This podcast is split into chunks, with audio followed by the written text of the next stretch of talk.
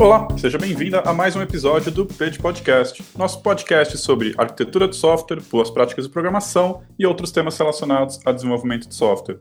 Eu sou o Márcio Frais Davi e comigo está meu amigo e colega Juliano Martins Silva. E aí, Márcio, tudo bem? Beleza?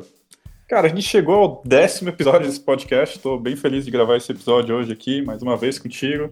Mas antes da gente começar, eu só queria dizer que muita gente está ouvindo o episódio anterior sobre DevOps. A gente está tendo um pico ali de audiência, estou bem feliz. Foi o episódio que a gente gravou junto com o Leonardo Leite, doutorando da USP. E foi um episódio que ficou, que ficou muito, muito legal. E quem não ouviu ainda, não esquece de ouvir. Mas só depois de ouvir o episódio de hoje, que com certeza também vai ficar bem legal, porque o tema é imutabilidade e programação defensiva. Então, acho que para começar, a gente vai ter que dar uma definição do que, que é programação defensiva. Quer tentar arriscar aí, Juliana? É, pergunta difícil, Márcio, é resposta complexa. Mas, no meu entendimento, é uma forma de design com intenção de garantir que o software continue funcionando no, sobre quando ele estiver sob uma uma circunstância desfavorável ou desconhecido, né? Entre outras coisas, né? Isso, então são técnicas de programação que você faz para que o seu software consiga é, sair, porque o caminho feliz a gente sabe que sempre é o mais gostoso de fazer, é o mais fácil da gente pensar, né? Mas eu acho que é, é um pouco assim, são boas práticas para você lidar na hora que o seu sistema é, tende a, a passar por um problema. Né? Isso começa com, com um código bem, bem escrito, que favoreça auditoria ou que favoreça que outras pessoas consigam entender e fazer é, uma revisão, né? E uma das premissas também é fazer com que o software se comporte de forma previsível, independente do que ele está recebendo de input, né? Então, você lá dá uma API ou alguma coisa para alguém usar e o cara começa a bagunçar lá, passar um monte de nu, por exemplo, uma, uma das coisas que a gente já falou em um dos episódios aí. Então, ah, dou uma API pro cara, o cara começa a passar nu, começa a passar os valores aleatórios e a gente tem que fazer com que a, a nossa, o nosso software continue, continue funcionando de forma previsível, né? É lógico que vai ter que dar um erro, mas não que seja um erro grotesco. É, isso aí me lembra também aquela parte de código concorrente, né? Então, quando a gente está escrevendo, você falou, eu gostei bastante do que você falou de previsibilidade. Então, quando eu estou escrevendo um código que vai rodar de forma concorrente, eu quero que ele seja executado em paralelo, mas eu não quero ter resultados estranhos, né? Não quero ter anomalias quando eu tiver uma quantidade grande de usuários em paralelo, alguma coisa assim. Eu quero que meu código seja seguro, né? Acho que tem bastante a ver com as boas práticas de programação nessa parte de segurança, mas é, é uma coisa bastante ampla, assim, quando a gente fala de programação defensiva, né? Eu acho que aqui nesse podcast, nesse episódio, a gente vai conseguir falar sobre um pequeno pedaço disso, e nosso objetivo, pelas nossas conversas iniciais aí, seria mais falar a parte de imutabilidade, algumas pequenas coisas ali que uh, são boas práticas para várias coisas, para tentar re reduzir a quantidade de bugs, para deixar o código mais legível, mais previsível, e talvez a gente dando exemplos e discutindo mais sobre coisas relacionadas a isso fique um pouco mais claro. Né? É, lembrando que sim, pelas, até fazendo algumas pesquisas aí, eu encontrei coisas em outras linguagens, né, assim, situações em outras linguagens que para a gente que é mais do mundo Java, assim, a gente não se preocupa muito. A gente vai falar hoje de uma coisa mais específica, uma ideia, é uma coisa maior da programação defensiva, dependendo de quem, da linguagem que, que, você, que a pessoa programe, é, talvez ele tenha que pensar em outras coisas, né? Eu vi lá coisa, códigos em C que, dependendo do, do jeito que o cara usa, como ele pode acessar a memória que não é de uma variável, eu não sei, não entendo direito, porque eu não conheço muito C, mas tem umas coisas assim que, então assim, como você falou, é uma, é uma ideia muito maior, programação, defensiva, mas a gente vai começar do, do simples, vamos ver onde a gente chega, né? É, acho que depende também um pouco do paradigma que está sendo usado, da, você falou da linguagem de programação e talvez até mais do paradigma, assim, também influencia bastante, eu acho. Mas acho que aqui a gente vai acabar falando bastante de programação orientada a objetos, acho que nosso foco acaba sempre girando em torno da, da linguagem de programação Java, mas ela é muito parecida com outras também, né? Então acho que não vai mudar muito, assim, linguagens orientadas a objeto vão trabalhar de uma forma mais ou menos parecida. Acho, acho que a gente também pode começar aí, cara, para a parte de imutabilidade, talvez, né? Porque o tema desse episódio é imutabilidade e programação defensiva. Então, você quer tentar definir o que, que é imutabilidade dentro da programação? Bom, vou, vou dar uma definição que talvez seja bem ou né? Algum, como você disse, alguns paradigmas aí, talvez você pega uma programação funcional, um Haskell já tem por padrão essa imutabilidade. Então, a ideia da imutabilidade é que você tenha um, um objeto, né, uma classe que, depois de instanciada, os seus, os seus atributos, né, o que ela representa, não não mude com o tempo, né? Não possa ser mudado depois que, ele, que ela foi construída, né? Então, isso parece simples quando você fala assim, uma definição até que curta, é, mas precisa ter alguns cuidados para que isso é, funcione dessa forma certinho, né? Porque tem, tem algumas pegadinhas aí que a gente vai falar, segredo por enquanto. mas é isso, é. Você falou aí do Haskell, né, cara? Que o Haskell, ele, tudo é imutável por padrão, né? Existem outras linguagens aí também, como Idris, Elm, linguagens funcionais puras, imutáveis. Tem a Elixir, também trabalha, não é uma linguagem pura, né? Mas ela tem a parte de imutabilidade. Erlang também, até onde eu sei, funciona desse jeito.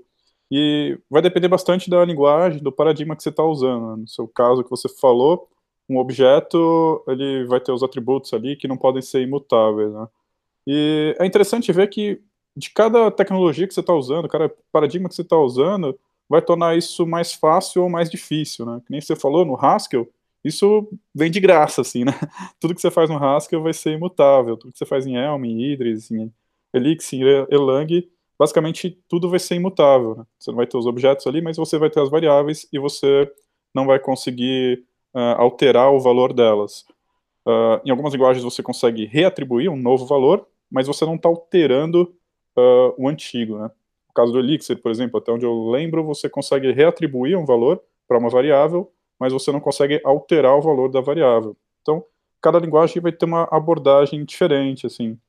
No Java e C Sharp, para ficar um pouco mais próximo do, universo da maioria das pessoas, fazer isso exige um certo trabalho. Você consegue chegar nesse nível de imutabilidade, né? Mas exige um certo esforço, assim.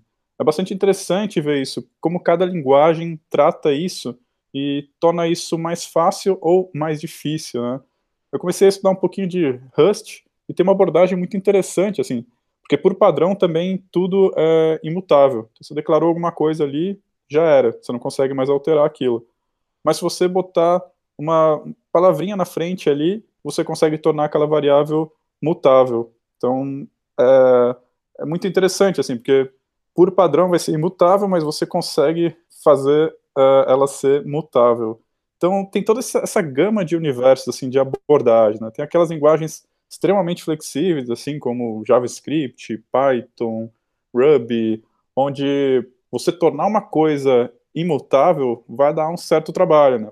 É possível, né? Existem bibliotecas que vão te ajudar a fazer isso, mas por padrão, você vai ter uma coisa bastante livre ali, né? Se pegar o JavaScript, por exemplo, pô, nem o tipo ali, você não tem nenhum tipo estático muito forte ali. Você consegue mudar o tipo, você consegue atribuir outros valores, você consegue alterar os valores, e você vai ter um certo esforço para evitar isso, né? E acho que para as é, pessoas. É, eu ia, eu ia citar o JavaScript mas, mas não, porque você consegue programar o O no JavaScript, né? Eu acho que tem mais a ver com, com a tipagem, né? Se ó, tem uma tipagem forte ou não, né? O JavaScript ele é bem, bem dinâmico, né? Assim como essas outras linguagens que você falou, o, Python. Então, acho que nem, nem sempre é o paradigma, talvez é, é, é mais como a coisa funciona. Tem, tem programas, tem é, linguagens funcionais que não são puras, né, não são tão funcionais assim, né, e que e também permite a mutabilidade, né. Com certeza, eu acho que isso tem um pouco a ver com o contexto da linguagem, se ela quer ser uma linguagem extremamente fácil uh, para pessoas mais iniciantes, assim, né, eu vejo que essas linguagens que têm um pouco mais essa pegada de querer ser extremamente amigável para pessoas mais leigas, uh, em geral eu vejo elas sendo bastante permissivas, assim, né? Que é o caso, por exemplo, do próprio JavaScript que a gente está falando aqui, né? Então, é uma linguagem extremamente permissiva. Então, pra, quando você está começando ali, isso torna as coisas bem mais fáceis, assim, né? Mas quando você está escrevendo um código bem mais complexo, que vai ser executado em paralelo, que vai ser usado por. Você está criando uma biblioteca que vai ser usada por várias outras pessoas, você tem um, um código grande ali para manter, por várias pessoas envolvendo, isso começa a ficar um pouco mais complicado, né? Enquanto a gente tem outras linguagens que vão para uma outra abordagem e são bem mais restritas, mas ao mesmo tempo, às vezes, isso acaba criando uma certa barreira inicial de que pode desanimar um pouco as pessoas mais iniciantes, né? Então, tem para todos os gostos, assim. Mas, no fundo, quando você está criando um sistema mais complexo, um pouco maior, você está trabalhando num, num, sistema um pouco mais crítico, eu acho que a gente começa todo mundo caminhar mais ou menos para o mesmo sentido, eu vejo, assim, né? Independente se você está usando JavaScript, se você está usando orientação a objetos, se você está usando qualquer coisa que você estiver fazendo ali, é, eu vejo uma certa tendência a caminhar para um, um, cenário de maior imutabilidade e tentar tornar as coisas mais imutáveis possíveis, assim. Mas acho que talvez a gente possa dar alguns exemplos, assim, cara, de, de qual que é o problema, assim, da gente ter essa mutabilidade, né? É, eu, eu acho que, pegando o que você falou, às vezes a pessoa que se depara ah, vamos, vamos tentar criar uma imutabilidade no, no Java. Pô, é muito prescritivo, às vezes uma linguagem muito prescritiva, a galera fica meio desanimada para começar, mas esse, esse tipo de erro que envolve essas situações, né, de, de um objeto é, compartilhado e que está concorrendo, né, em duas em duas threads ali, e que não tem essa, essa característica de imutar, é, imutabilidade, é, você pode cair em alguns bugs que são extremamente complicados de você entender, né? Até de você. Porque eu, eu, eu vejo assim, o bug, a hora que você vai tentar corrigir um bug né, que você tem no seu sistema, a forma mais fácil de você corrigir é você conseguir re, reproduzir aquilo, né? Num, num, numa, de uma forma controlada. Então, sei lá, faz um teste, né? Pode ser um teste unitário daquela situação. Então, assim, é uma coisa extremamente difícil de, de, de você conseguir identificar, porque às vezes é um ponto que vai acontecer uma em um milhão, né? É... Legal você falar isso, cara, porque eu comecei a me preocupar mais com imutabilidade quando eu comecei a praticar TDD, assim. Acho que teve tudo a ver, assim, comecei a estudar TDD, comecei a estudar DDD, né? E lá no DDD vai falar bastante disso, né, da gente tentar dar mais preferência para uso de value objects, que são, por definição, imutáveis, né, objetos imutáveis, e a partir daí que eu comecei a me preocupar mais, justamente porque quando você começa a esconder o estado, e esse estado começa a ser alterado em vários lugares, isso traz uma série de problemas, tanto para o debug, né, quando tem algum problema, quanto também para os testes. Eu sentia muita falta disso nos testes, assim, para conseguir criar o cenário que eu queria, era tanta coisa que tinha acontecer, tanta mutação no meio do caminho, que ficava bem difícil criar os cenários para os meus testes. Te cortei aí. Bom que você citou o, o DDD, né? O DDD traz essa, essa ideia de mutabilidade para uma um padrãozinho dele lá que a gente acaba eu não sei quem que veio primeiro, né?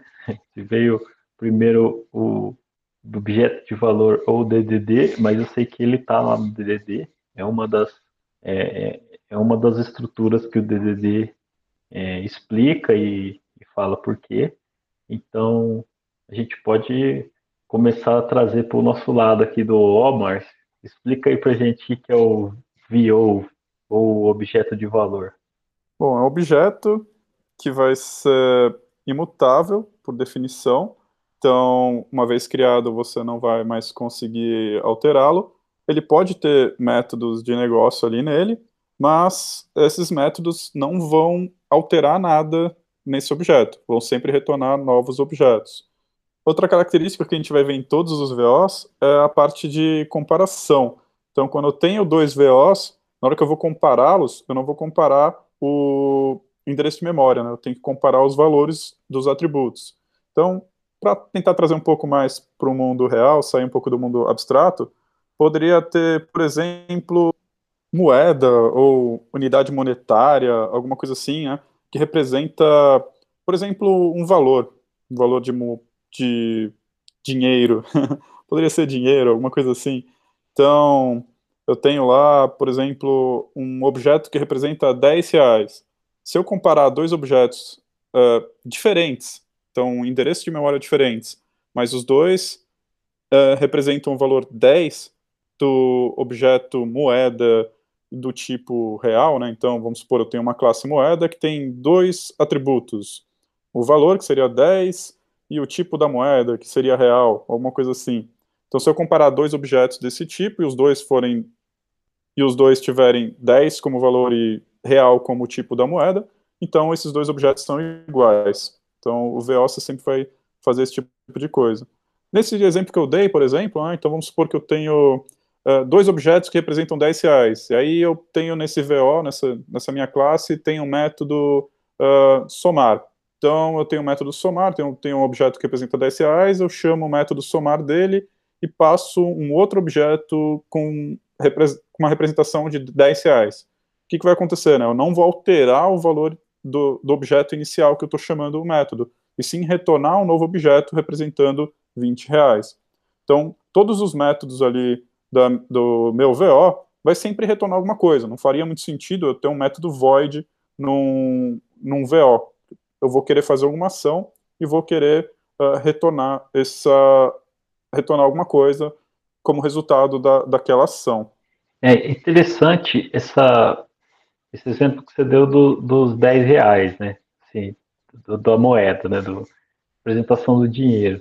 Eu gosto de ver o VO como sendo uma coisa que por exemplo, o, eu tenho os 10 reais que eu tenho na carteira é o mesmo 10 reais que o Márcio tem lá. Então, assim, é, a representação deles é a mesma. Apesar de ser notas diferentes da parte física, mas a representação deles é a mesma. Eu não sei se eu compliquei, mas para mim fica mais fácil pensar assim, sabe? O objeto de valor é um objeto que ele dá uma ideia do que ele é e você pode distribuir ele para qualquer lugar e quem usar aquilo vai saber por causa dessa característica que ele traz os, as outras, os outros benefícios né, que é, pressupõe a imutabilidade e o objeto de valor. Pegando esse seu exemplo, né, é como se eu a minha moeda de 10 reais e a sua moeda de 10 reais, a gente poderia trocar e vai continuar tudo igual, né? Não vai mudar absolutamente nada. Então, a gente pode ter duas referências distintas, ou essas duas referências podem até apontar para o mesmo objeto, e não importa, fica totalmente transparente, né? Porque, na verdade, elas representam exatamente a mesma coisa, né? 10 reais. Isso, tem até é, algumas, algumas implementações de VOs, né? Que você pode. de objetos imutáveis, né? O próprio Java tem isso. Que se você, por exemplo, pega um boolean.valueOf em vez de dar um new boolean, você acaba é, recuperando um cache, né? você acaba reutilizando um objeto. Então, se você distribui isso pelo seu código, você está usando. É lógico, o, o booleano é um valor simples, e aqui nós estamos falando de objeto de valor, que geralmente a gente fala de objeto de valor dentro de um domínio, né, dentro de um negócio. Mas só para exemplificar, se você usa um tipo de técnica desse, você consegue, inclusive, é, usar, né, reutilizar as instâncias daquele, daquele objeto. É como se fosse um singleton eh, de uma constante ali, né? De um, de um objeto imutável, né? Então todo mundo aponta para a mesma referência ali, né? Isso. É, eu prefiro chamar de cache, que talvez seja um nome mais bonitinho, né? Só para não falar que não está usando um, um anti-pattern, né? É, o, single tô, o povo vai me matar aqui. Mas é, é, é como se fosse um. A, a, própria string também, ele usa, usa cache, né? Tem cache da JVM lá, tem um, uns esquemas. E também é um objeto, é um objeto imutável, string. Isso no Java, né? No Java, é. Estou dando uns exemplos do Java aqui.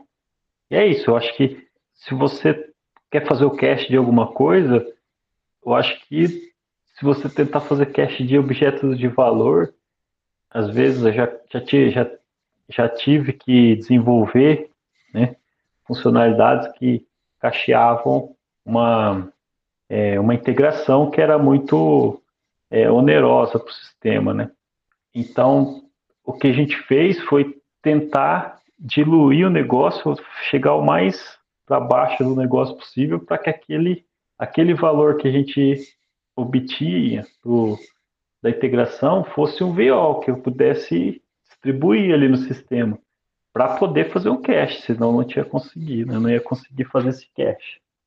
É, acho que uma coisa importante talvez a gente falar, que talvez tenha ficado implícito aí, seja meio óbvio, mas é importante deixar claro que um VO não pode ter um set, né? Você não pode em nenhum momento setar alguma coisa ali no atributo. Os seus métodos não podem alterar os atributos. Então, em geral, no caso do Java, todos os atributos vão ser final, embora só o final né, não garanta que um objeto vai ser imutável, mas ainda assim não faz muito sentido os atributos de um VO não serem final. Então, em geral, no meu VO, todos os atributos vão ser final, eu não vou ter nenhum set, eu vou ter um construtor que, ou um construtor, uma fábrica, alguma coisa assim, que vai construir o meu objeto, e, em geral, vou ter um equals e um hashcode para comparar esses dois VOs, que a gente comparou aí, os 10 reais, né? Mas eu acho importante citar aí que sets estão totalmente banidos aí dos VOs, certo? Certíssimo. E mais uma coisa, né? É, a gente até conversou sobre isso no nosso episódio de, sobre frameworks e bibliotecas, né? Existe um framework muito conhecido né, no mundo Java, que eu gosto, inclusive, uso bastante, e que ele obriga que você tenha construtores construtores sem, sem parâmetro, né? Construtor vazio. E isso não permite que você tenha atributos final né, na sua classe.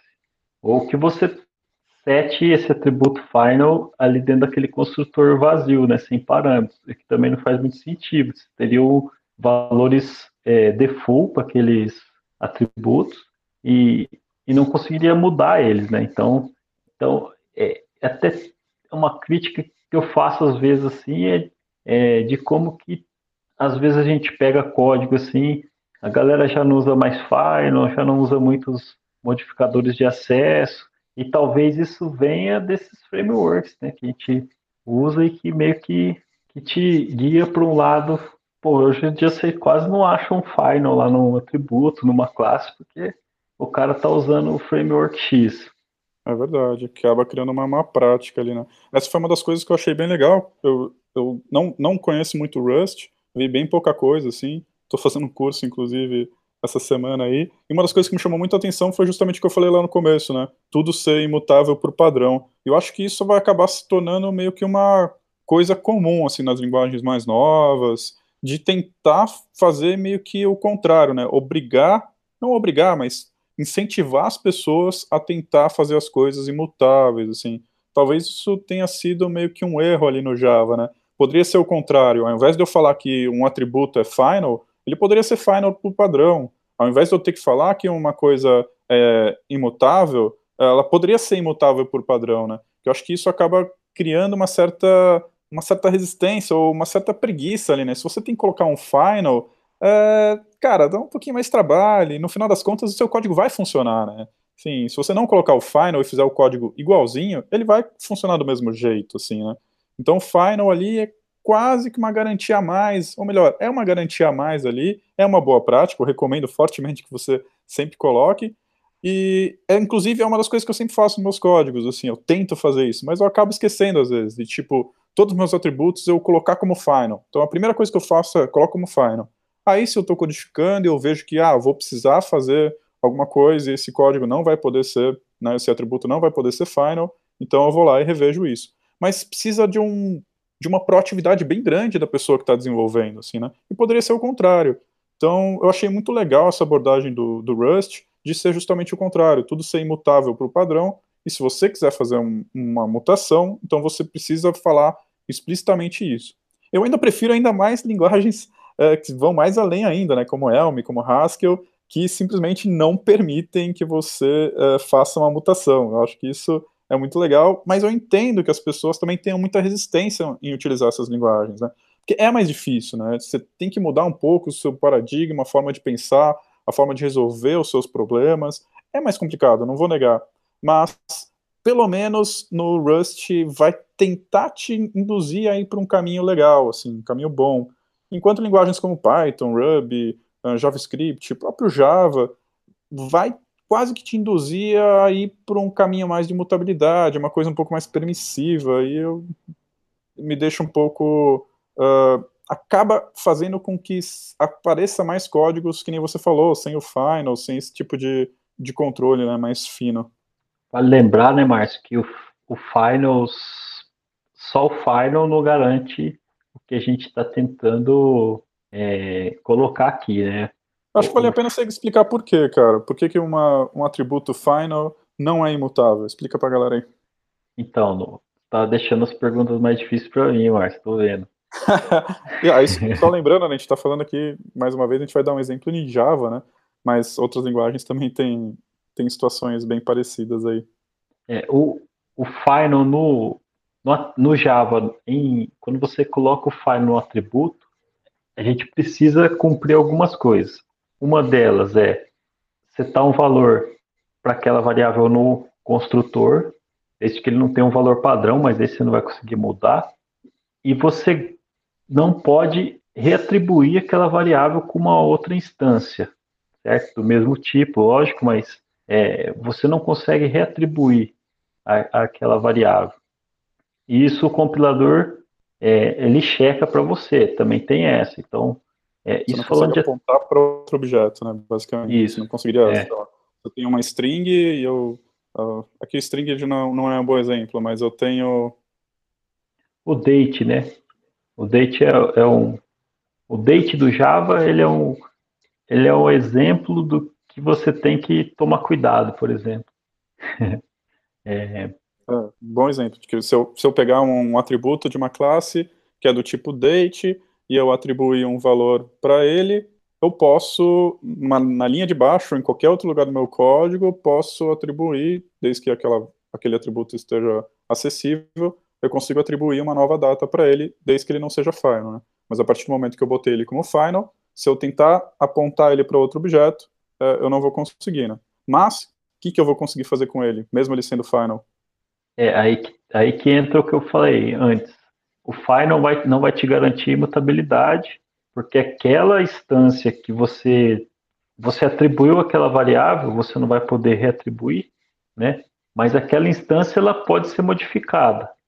E dependendo do jeito que você faz, ela pode estar tá sendo modificada fora do seu, é, do seu objeto, o que é o, o talvez a, o pior dos casos, né? E o mais difícil de você, na hora que você está tendo um bug lá no seu programa, mais difícil você encontrar. Acho que a gente pode pegar esse exemplo aí da data, né? E, ah, se eu tenho, eu não posso criar, mesmo que ela seja final, eu não posso atribuir ela uma nova referência. Mas, se eu tiver no meu objeto um método getData que retorna um this.data e alguém que utiliza um objeto pegar esse get e setar um novo dia, por exemplo, um novo mês, um novo ano, ele vai conseguir alterar o meu atributo, né? Mesmo ele sendo final. Isso, é porque o seu atributo ele é uma é um objeto, e esse objeto ele não é imutável, né?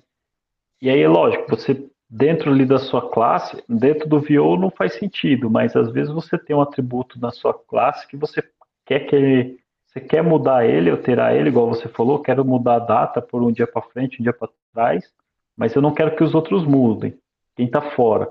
Então a gente tem uma técnica também chamada de é, cópia defensiva, que faz com que essa situação, tipo, eu tenho lá um. Até o problema maior até é de você colocar o objeto num estado, estado inconsistente, né? Dependendo de como que é feito isso. Então, por exemplo, eu tenho um objeto que ele recebe duas datas, início e fim. E a hora que eu construo esse objeto, eu verifico se o fim é depois do início, né? Se a data fim é depois do início. Se eu não copiar o valor dessas que eu recebi dessas variáveis no meu construtor para criar um novo, uma, novas datas é, antes de eu fazer essa verificação, o que pode acontecer? Eu criar uma, um objeto desse que validou que a data fim era maior que a de início, mas que o cara que chamou ele, como ele tem uma referência a essas datas, ele pode inverter isso e criar uma inconsistência que o nosso construtor estava tentando dar para a nossa classe. Não sei se ficou claro aí meu exemplo, mas esse é um exemplo de cópia defensiva, né?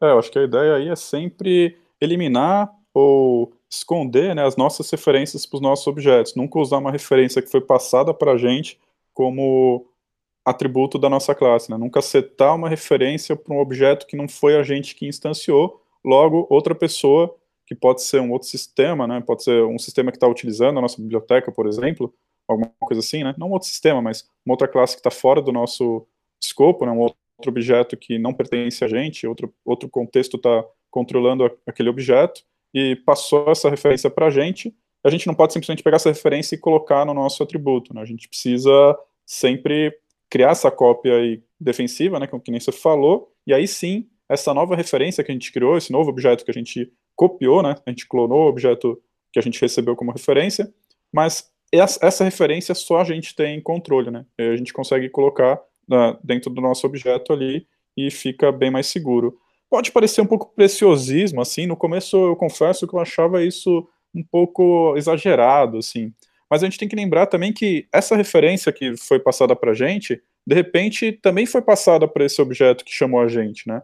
Então o objeto chama o outro e passa a referência da data, que passa a referência, que passa a referência, de repente aquela referência daquele objeto, daquela data, poderia ser qualquer coisa, né? Nosso exemplo aqui é uma data, de repente ela está em 10 lugares diferentes, né? Tem 10 objetos apontando para o mesmo objeto data. Se alguma dessas, algumas dessas, desses objetos resolver chamar um, alguma função, né, algum método que vai alterar, ou qualquer lugar dessas aí que tem a referência alterar, pode quebrar a nossa classe, né? Vai quebrar essa regra que você falou. Se a pessoa alterar a data final para uma data seis meses atrás, quebrou tudo, porque a referência está espalhada por diversos lugares, né? Então, é bem mais crítico, assim, bem mais complicado do que pode parecer. No primeiro momento pode parecer meio preciosismo, assim, mas quando, no dia a dia acontece isso, né? De, de ter uma referência espalhada por vários lugares e, e pode ser um problema bem sério, né? E, e ele pode, inclusive, estar tá, é, em outras threads, né? Às vezes está em outro, em paralelo. E, e, e existe também essa concorrência de objetos que pode causar deadlock. Então, assim, é, dependendo do. A ideia aqui que a gente está falando de, de objetos de valor, né? Então, imutabilidade. Para você garantir, existem outros problemas que a gente nem não precisa sempre usar a cópia defensiva só para objetos imutáveis. A gente pode usar em várias situações, inclusive para esse tipo de coisa. Você está numa programação que está concorrendo de alguma forma e você pode ter deadlock, você pode ter um problema ali por causa dessa concorrência e por causa desses acessos ao mesmo objeto. É, mas aqui voltando para a imutabilidade, essa cópia defensiva ela vi, acaba meio que virando um pré-requisito, né? Se a gente não fizer, então a gente meio que está fazendo uma listinha aqui de como você criaria esse VO e, e classes, é, objetos, classes imutáveis, né? Mas eu acho que eu iria até além, cara. Eu acho que não é só para VO, não. Essa cópia defensiva, porque se eu tenho uma entidade que é mutável, que é um objeto qualquer, assim, mas eu recebi datas como parâmetros no meu construtor, alguma coisa assim, eu vou armazenar no meu atributo, também é bastante importante que eu faça uma cópia defensiva disso, né? Principalmente se o meu objeto for alterar esses valores, porque aí, é, além de me proteger, eu também estou protegendo as outras pessoas que passaram para mim essa referência, né? Senão uh, corre o risco da pessoa me passar isso, eu armazenar no meu atributo, e aí eu tenho um método lá que, sei lá, uh, aumentar a data em alguma coisa, né? Que vai incrementar essa data. E se eu incrementar a referência que me foi passada como referência, talvez eu não quebre o meu código, mas eu vou estar quebrando, aliás, o código do, do, da minha classe ali, mas eu posso estar quebrando as pessoas ali que passaram aquela referência, né? Então acho que essa cópia defensiva até extrapola o, o, o âmbito de VOs e vai para entidades, vai para vai para todos os tipos de classe, eu acho, ou não? É isso aí, concordo. É exatamente isso que eu tentei falar mais ou menos dependendo da situação que você tá, se você não faz esse tipo de. É, se você não usa esse, essa técnica, né? Vamos chamar de técnica. E, e às vezes assim, a gente fala, ah, o, o chamador pode corromper seu objeto tal. Eu nem estou falando do cara tentando hackear sua classe, né? Tô falando o cara tá usando sua classe e ele não sabe bem o que você falou. Às vezes eu passo, um, passo uma informação eu dei um get numa classe, passei essa, essa data para outra, essa outra mudou, fez uma alteração nessa data e vai impactar aquela terceira. Então, assim, é uma, é uma boa prática você. Isso aí que você falou, acho que foi também. Não tinha falado antes, que é a gente só pensou é, é, defendendo a nossa classe, por causa de trazendo bastante para a ideia de mutabilidade que a gente está tentando exemplificar aqui. Mas o que você falou ainda é, é, é, você pensar que se você usar aquela referência que você está recebendo dentro da sua classe, você pode estragar o código do outro quando você altera, né? Isso aí também é, uma, é, é bem interessante. Eu acho que é importante também falar que isso só acontece com objetos que não são imutáveis, né? Então, tudo que a gente está, o exemplo que a gente está dando com date aqui, acontece só porque o date no Java não é um VO, né?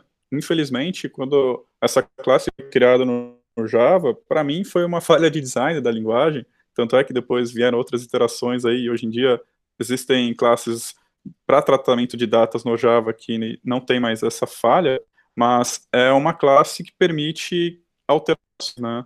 Então, se ele fosse um, um VO, né, se a classe D fosse um VO, aí eu não teria problema, né? Eu poderia pegar e a, a colocar no meu porque a referência que a gente tinha falado lá atrás, vai ser para um objeto imutável, então não teria esse risco, né? Então essa é uma grande vantagem de criar VOs no seu sistema, porque, pelo menos em teoria, é, eu não vou ter tanto problema com isso, eu não preciso ter tanto essa preocupação, certo? Eu, ou você acha que, no caso de VOs, eu também teria que fazer essa, essa cópia?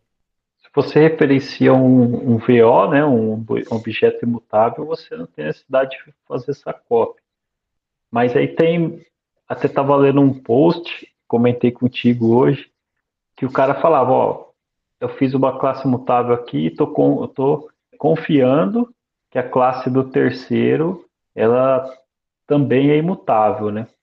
Então, se você está usando um VO dentro do seu domínio, você sabe que é um VO, é uma coisa sua, você não precisa copiar talvez você poderia criar até um mecanismo daqueles que eu citei, né, de fazer um cache, né, um tipo um singleton, né, você faz, em vez de você usar o construtor, você faz um builder e você consegue cachear aquele valor e tem um ganho de performance, e, talvez de memória, não sei, hoje em dia não é, memória não é tão problema, né, mas sei lá, mas tem uma outra coisa também que faz parte dessa listinha, né, do, do de como criar objetos imutáveis, que na hora de você criar essa cópia defensiva, né, você não usar o método clone dos objetos, a não ser que você conheça a classe, né, conheça a classe, e que ela seja uma classe final.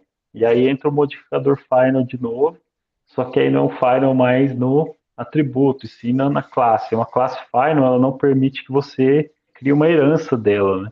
Então, uma classe que ela não é final e você usa o método clone para criar essa cópia, aí você pode estar tá usando o clone de uma subclasse dela, né? E que essa cópia não vai ser tão confiável quanto você imagina. Não sei se ficou claro. Eu acho que é, essa seria a última.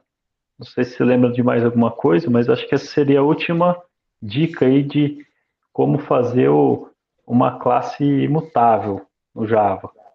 É, cara, eu lembro, eu ia citar justamente isso, as classes final. O livro Effective Java, para quem programa em Java aí, vai, vai falar isso. Quem não programa em Java tá xingando muita gente, a gente só tá falando de Java aqui nesse episódio.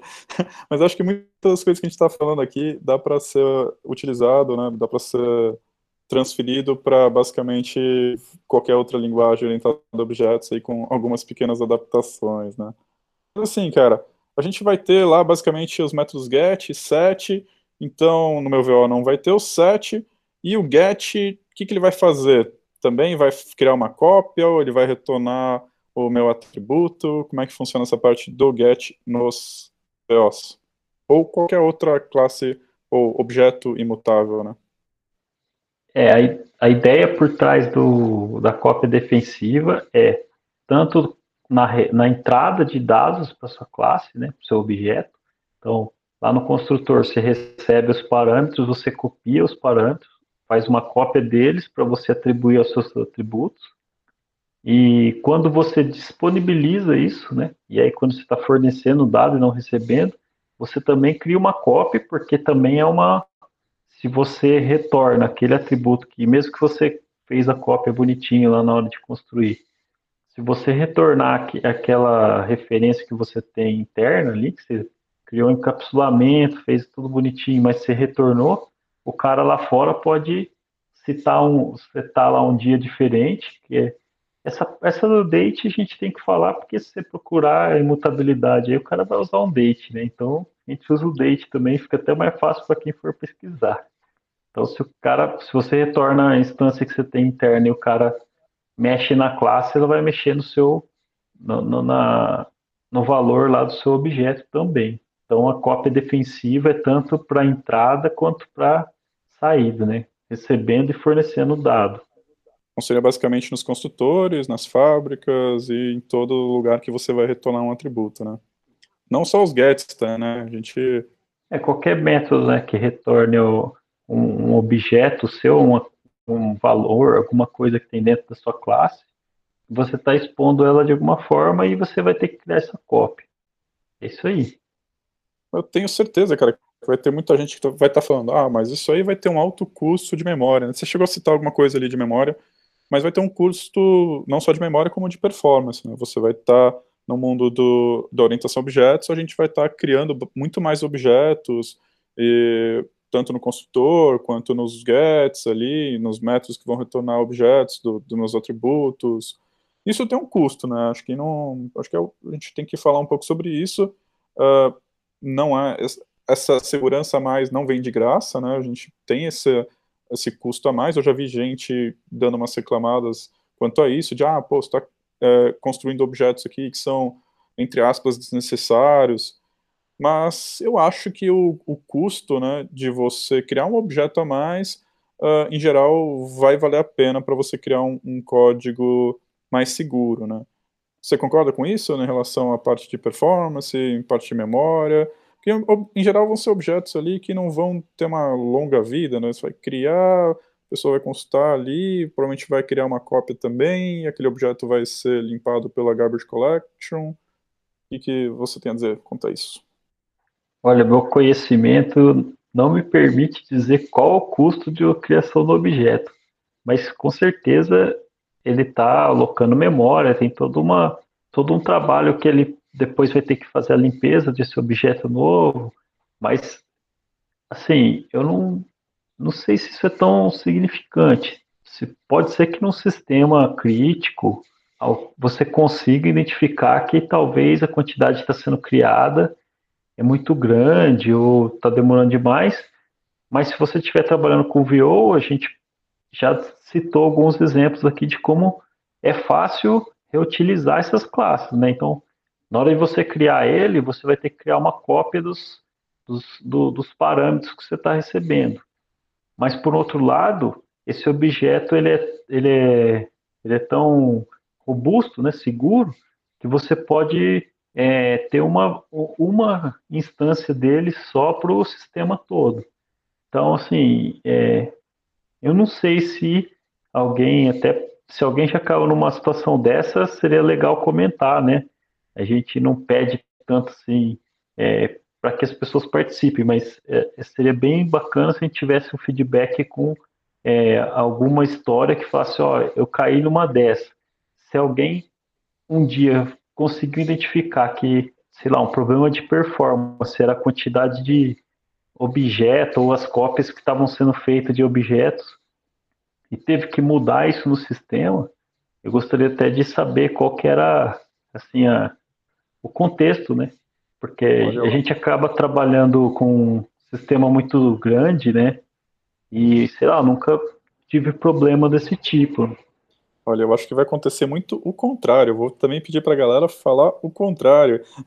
Quantas pessoas aí já tiveram o problema de concorrência ou de outra classe alterando atributos que não era para alterar, esses vazamentos aí de encapsulamento.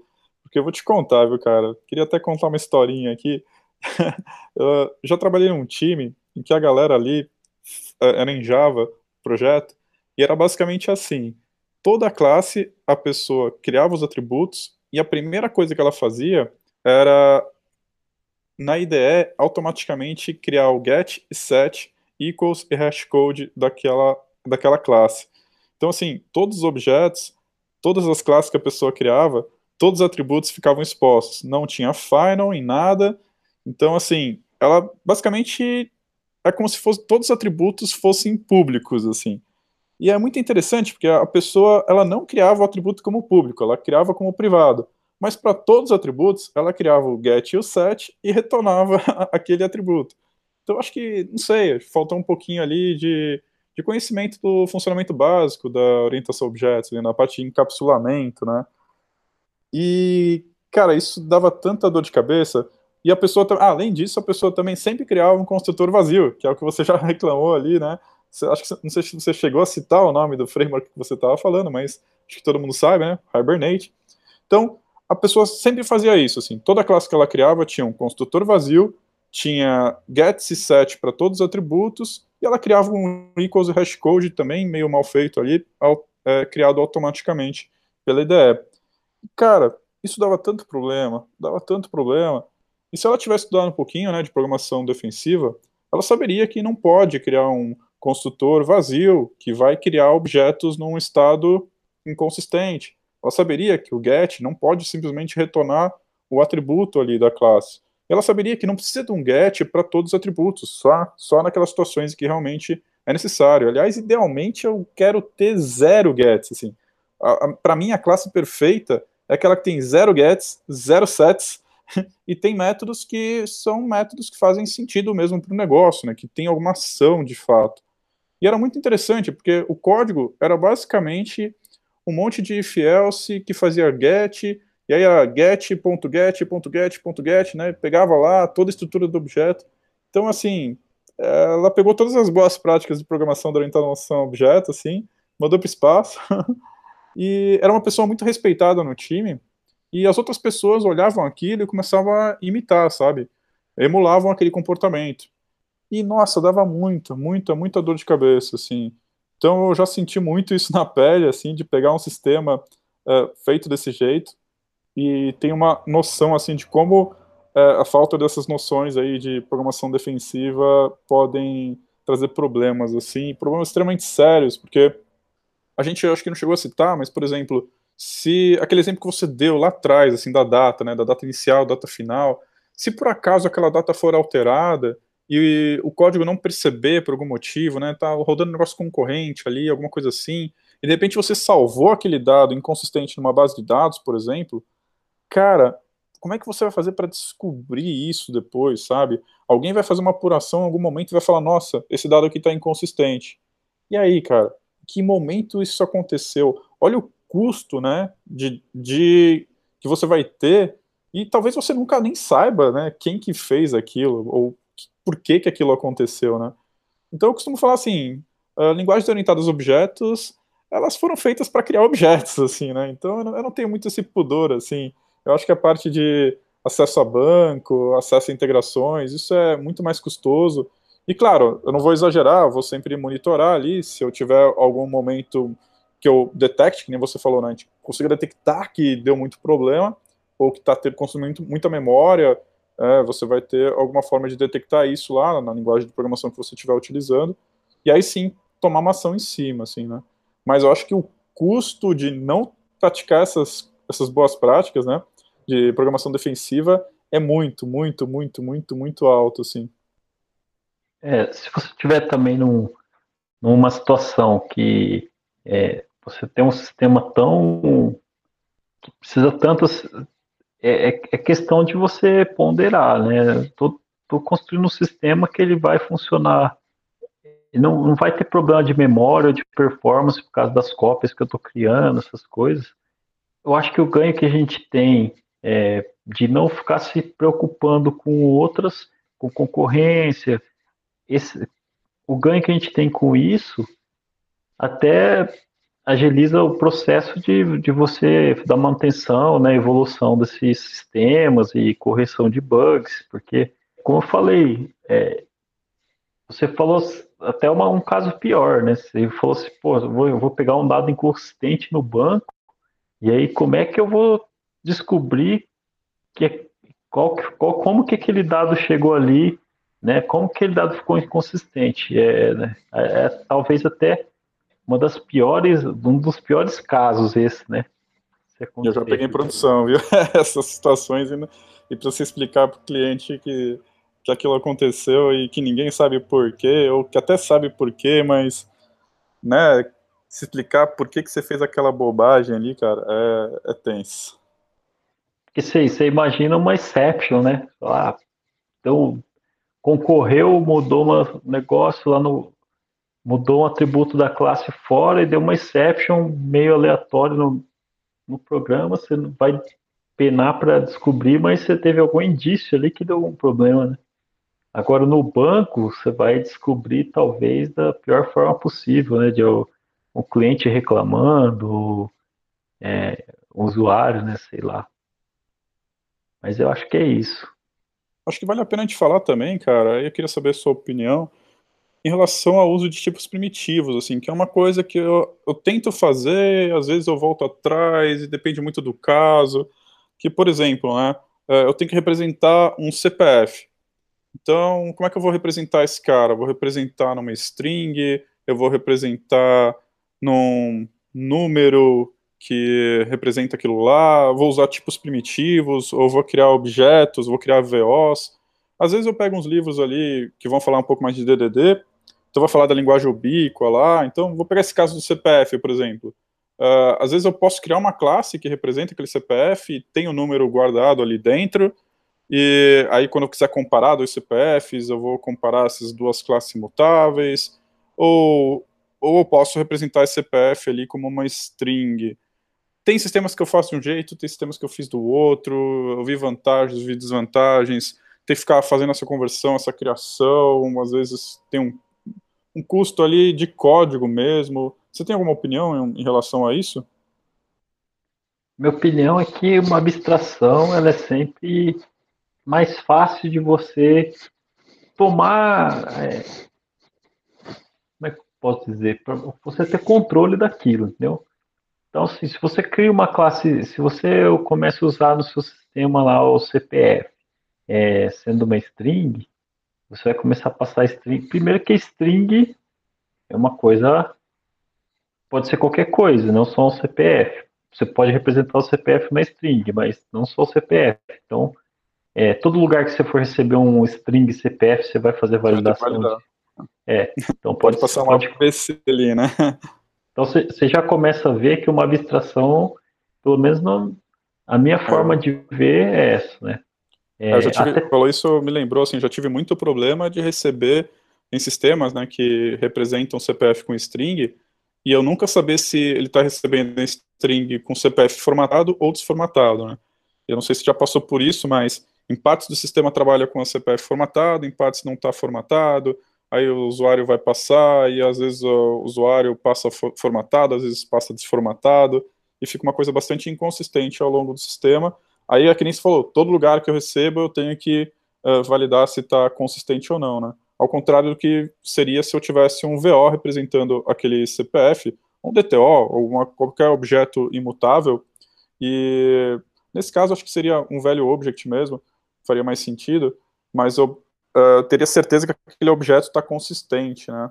E eu poderia até criar um, um método ali para retornar ele formatado para mim, né? Então eu tenho as duas, tenho sempre à mão as duas possibilidades. Né? Eu tenho o dado bruto ali e consistente armazenado num atributo guardadinho ali que ninguém tem acesso. E se eu quiser pegar formatado, eu posso criar um método. Se eu quiser desformatado, eu tenho outro método, né? Eu acho que, que na, agora que você deu esse exemplo aí, fica mais evidente assim que, que acho que nesse caso específico e em várias outras situações parecidas, o, o VO vai trazer vários ganhos, né?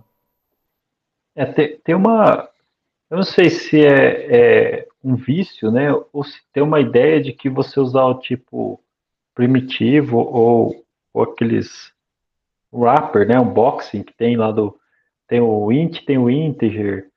Eu não sei se isso dá a sensação de que você está simplificando o seu sistema, né? deixando ele mais simples, porque você está usando a, é, é, um tipo da própria linguagem e tal.